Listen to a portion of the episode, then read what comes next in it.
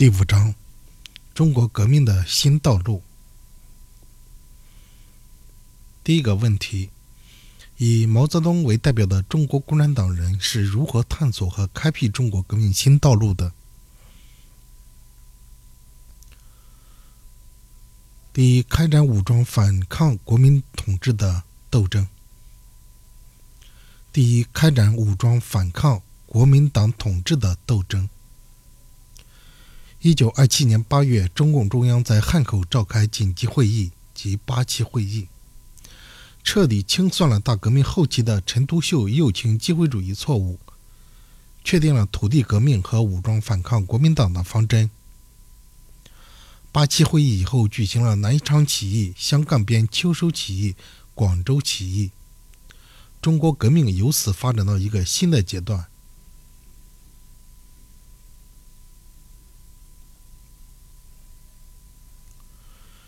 第二，走农村包围城市的革命道路，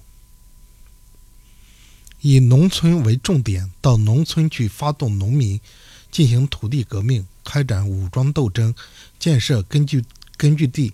这是一九二七年以后的中国革命发展的客观规律所要求的。农村包围城市，武装夺取政权，这条革命新道路的开辟，依靠了党和人民的集体奋斗，凝聚了党和人民的集体智慧，而毛泽东是其中的杰出代表。三，毛泽东不仅在实践中首先把革命进攻的方向指向了农村，而且从理论上阐明了武装斗争的极端重要性。和农村应当成为党的工作重心的思想。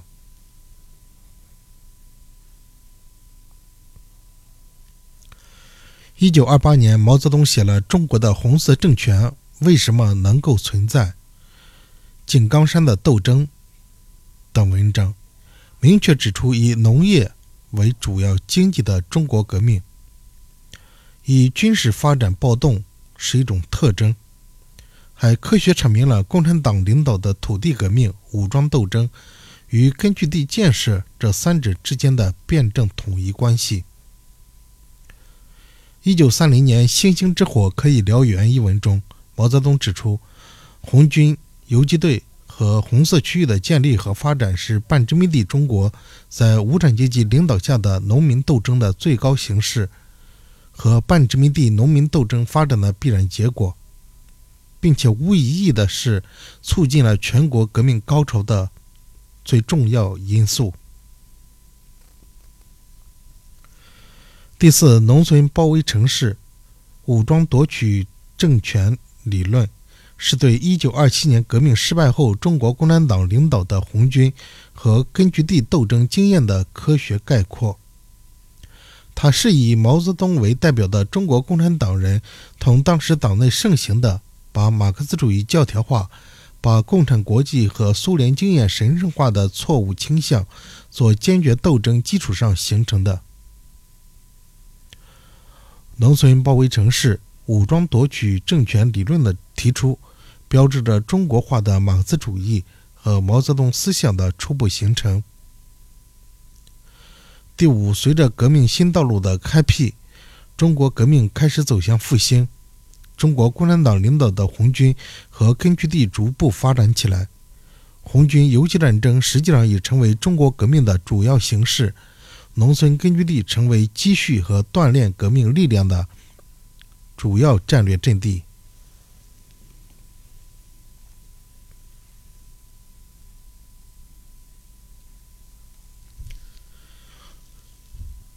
以毛泽东为代表的中国共产党人。是如何探索和开辟中国革命新道路的？主要是分为五大要点。第一个要点是开展武装反抗国民统治的斗争，开展武装反抗国民党统治的斗争。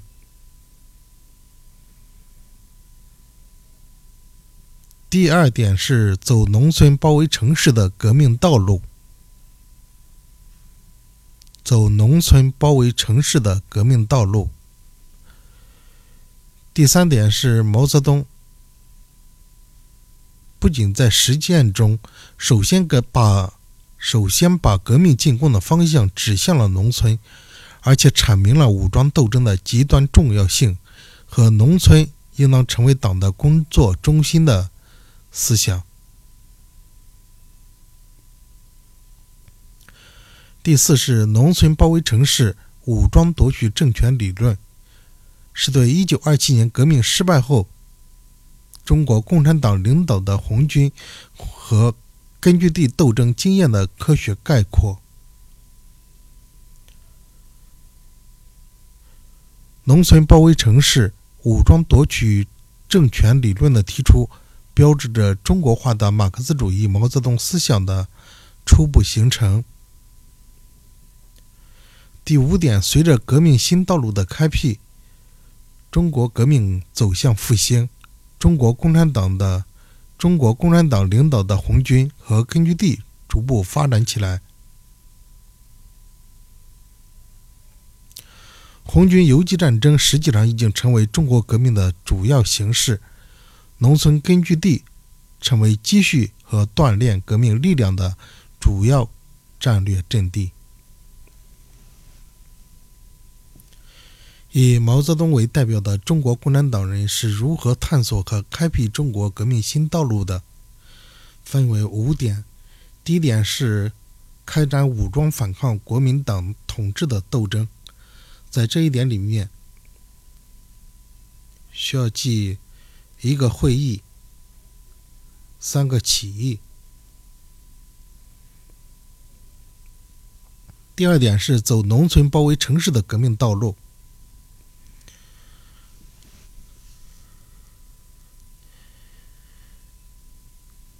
为什么要走农村包围城市的道路？这是因为在八七会议以后，举行了南昌起义、湘赣边秋收起义、湘赣边秋收起义、广州起义。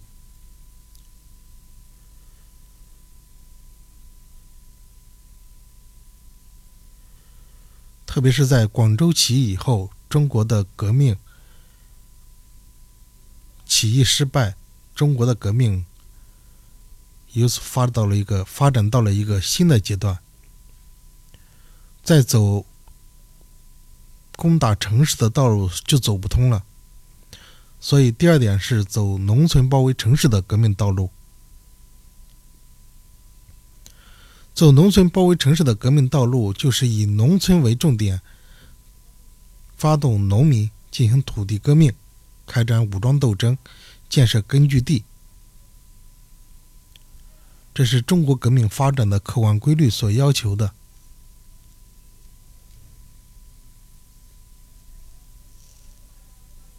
毛泽东就是其中的杰出代表。农村包围城市、武装夺取政权这条革命新道路的开辟，依靠了党和人民的集体奋斗，凝聚了党和人民的集体智慧，而毛泽东是其中的杰出代表。毛泽东不。不仅在实践中把革命进攻的方向指向了农村，而且还理论阐明了武装斗争的极端重要性和农村应当成为党的工作中心的思想。一九二八年的两篇文章《中国中国的红色政权为什么能够存在》。井冈山的斗争，这两篇文章明确指出，以农业为主要经济的中国革命，以军事发动暴动是一种特征，还科学阐明了共产党领导的土地革命、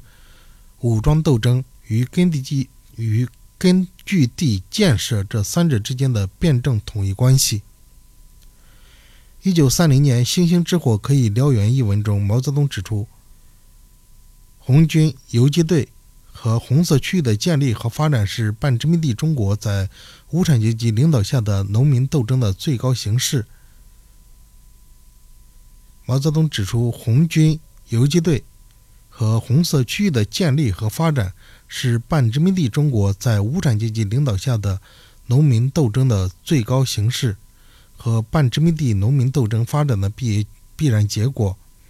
并且无疑义的是促进了全国革命高潮的最重要因素。第四，农村包围城市、武装夺取政权的理论，是对1927年革命失败之后中国共产党领导的红军和根据地斗争经验的科学概括。它是以毛泽东为代表的中国共产党人，同当时党内盛行的把马克思主义教条化、把共产国际和苏联经验神圣化的错误倾向，做坚决斗争基础上的形成的。农村包围城市、武装夺取理政权的理论提出，标志着中国化的马克思主义毛泽东思想的初步形成。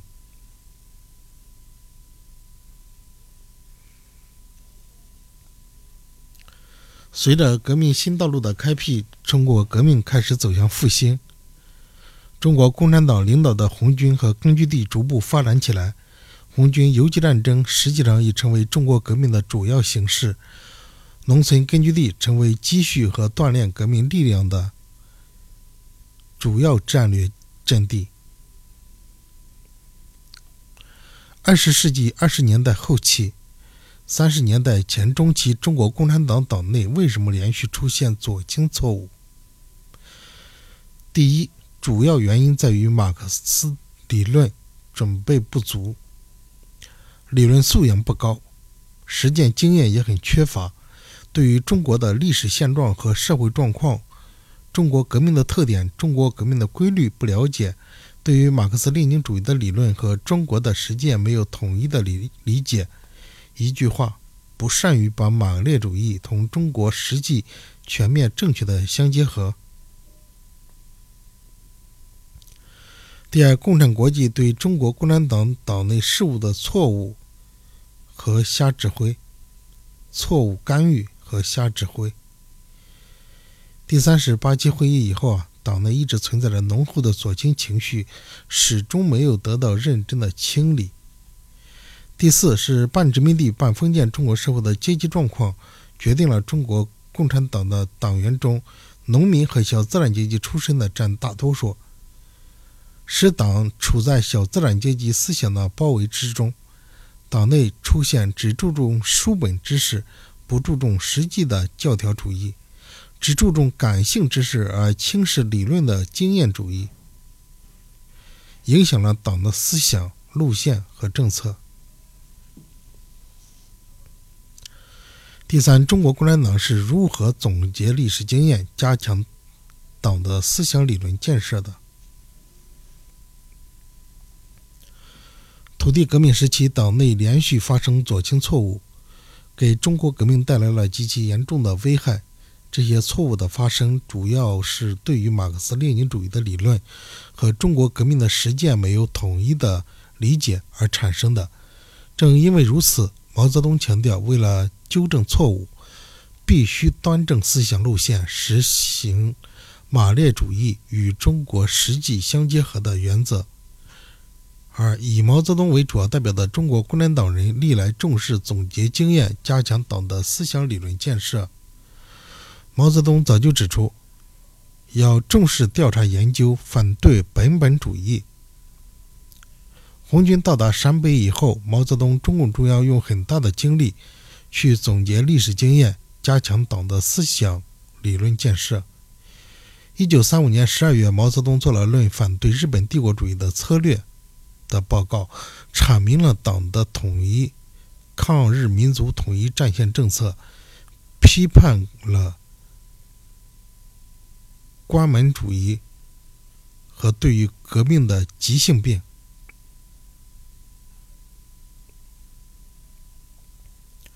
对于革命的急性病，系统的解决了党的政治路线的问题。一九三五年十二月，毛泽东做出了论反对日本帝国主义的策略的报告，阐明了党的抗日民族统一战线政策，批判了关门主义和对于革命的急性病，系统的解决了党的政治路线的问题。一九三六年十二月，毛泽东又写了《中国革命战争的战略问题》，中国革命的。中国革命战争的战略问题。这部著作总结土地革命战争中岛内在军事问题上的大争论，系统说明了有关中国革命战争战略方面的诸问题。一九三七年夏，毛泽东写了《实践论》《矛盾论》，从马克思主义认识论的高度总结中国共产党的历史经验，揭露和批判党内的主观主义，尤其是教条主义的错误，深入论证马列主义基本原理同中国具体实际相结合的原则，科学地阐明了党的思想路线。